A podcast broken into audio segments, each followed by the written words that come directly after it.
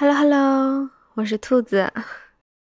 今天呢是四月一号，它不仅仅是愚人节吧，还有一个人啊，在这一天离开了我们，十九年啦。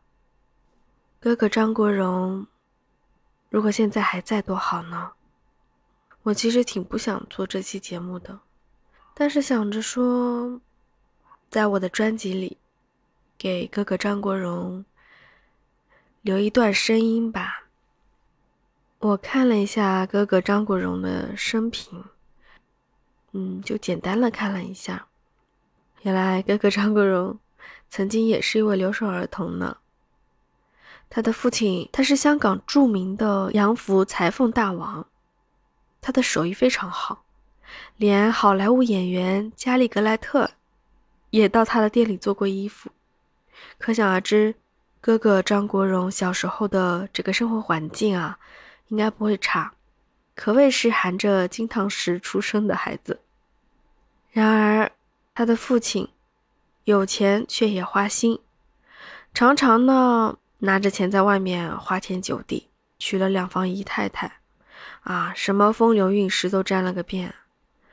那张国荣的母亲就很失望啊，对这样一个人。所以从小在哥哥的眼前就是一个烂醉的父亲和冷若冰霜的母亲，除了吵架就是冷战。他从未在他们身上感受过所谓的亲情，但是好在他还有外婆，还有他们家的佣人六姐，所以他跟外婆和六姐的感情最好。有一次，哥哥张国荣接受采访的时候曾经说到过。一直到父母的去世，他和父亲住在一起的日子不超过五天，和母亲相处的时间都不超过半年的，所以他的童年和成长路上都没有父爱和母爱。甚至有一次，他的母亲到他的家里上个厕所，都要客气的问一句：“啊，能不能用一下你的洗手间？”试问？有哪一个母亲会这样对自己的孩子说话呢？客气又生疏，家庭的冷漠让他义无反顾地选择了离开家。在十三岁的时候，他去了英国留学，读完中学，他继续留在了英国，在里兹大学读了纺织专业。哦，哥哥还是个服装界的学子。嗯，可能是耳濡目染吧，因为他的父亲是一位裁缝大王啊。我们哥哥张国荣对时装行业也是非常敏感，非常喜爱。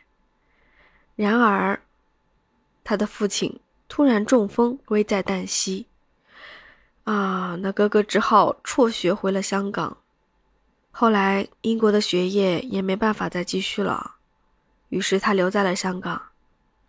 自己外出打工，可是你想啊，一个连大学都没有毕业的毛头小子能干啥啊？只能在社会的底层摸爬滚打，什么都干过，甚至是最脏最累的活他都干过。但也许正是这一段比较灰暗的经历，让哥哥张国荣懂得了生活真的不易，只有隐忍才能涅槃重生。所以他成为耀眼的巨星，应该不是意外吧？跟他的努力有关，跟他的隐忍有关。你知道《英雄本色》这部电影吧？这部应该是我们都看的最多的了吧？还有《倩女幽魂》啊，哥哥这个称呼也就是从《倩女幽魂》开始的吧？对吧？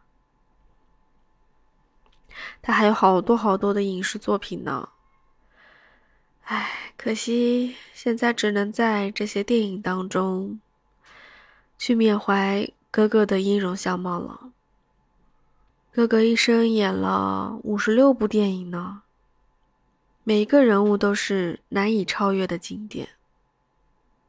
像梅艳芳这部电影，怀念梅姐的片子。有三部，但是却没有一部是怀念哥哥张国荣的。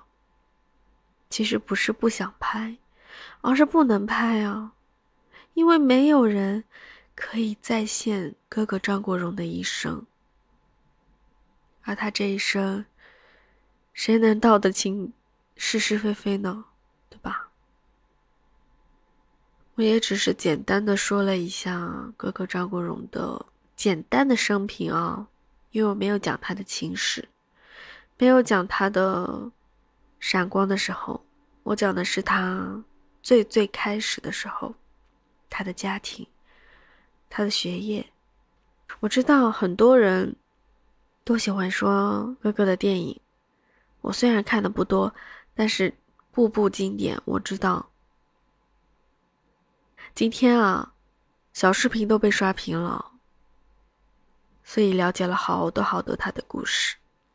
我知道哥哥是一个温暖的人，但是他温暖的背后是什么呢？所以我今天就只是简单的讲一讲他的小时候。所以哥哥是一个很温暖的人，因为他知道每个人都不容易。我今天还看到很多帖子下面有键盘侠在说：“哼，你先你先关，你先关怀好自己的父母吧。”啊，我真不知道这样的人有什么好怀念的，不就是个演戏的？换做几年前，我可能会很气愤、很激动，但是在今天，嗯，真的看淡了。这样的人太多了，这样的文字啊。诛心，他们打字又不负任何责任，在这文字的背后是怎么样的心呢？所以不用理他就好了。毕竟我们只要喜欢我们喜欢的，爱我们所爱的就好了，其他的何必管他呢？对吧？就像我们自己啊，在有人喜欢我们的同时，也一定有人不喜欢我们。那不喜欢的人，我们何必去在意他呢？我们只要在乎我们应该在乎的人就 OK 啦，这样才能开心一点嘛。人生在世，也就开心二字最难得了，对吧？就是想要留下这样一段怀念哥哥张国荣的一段声音，很简单，十九年了，我们不会忘记他的。你若尚在场，春天该多好。好啦，那这期就这样喽，那下期再见喽，拜拜。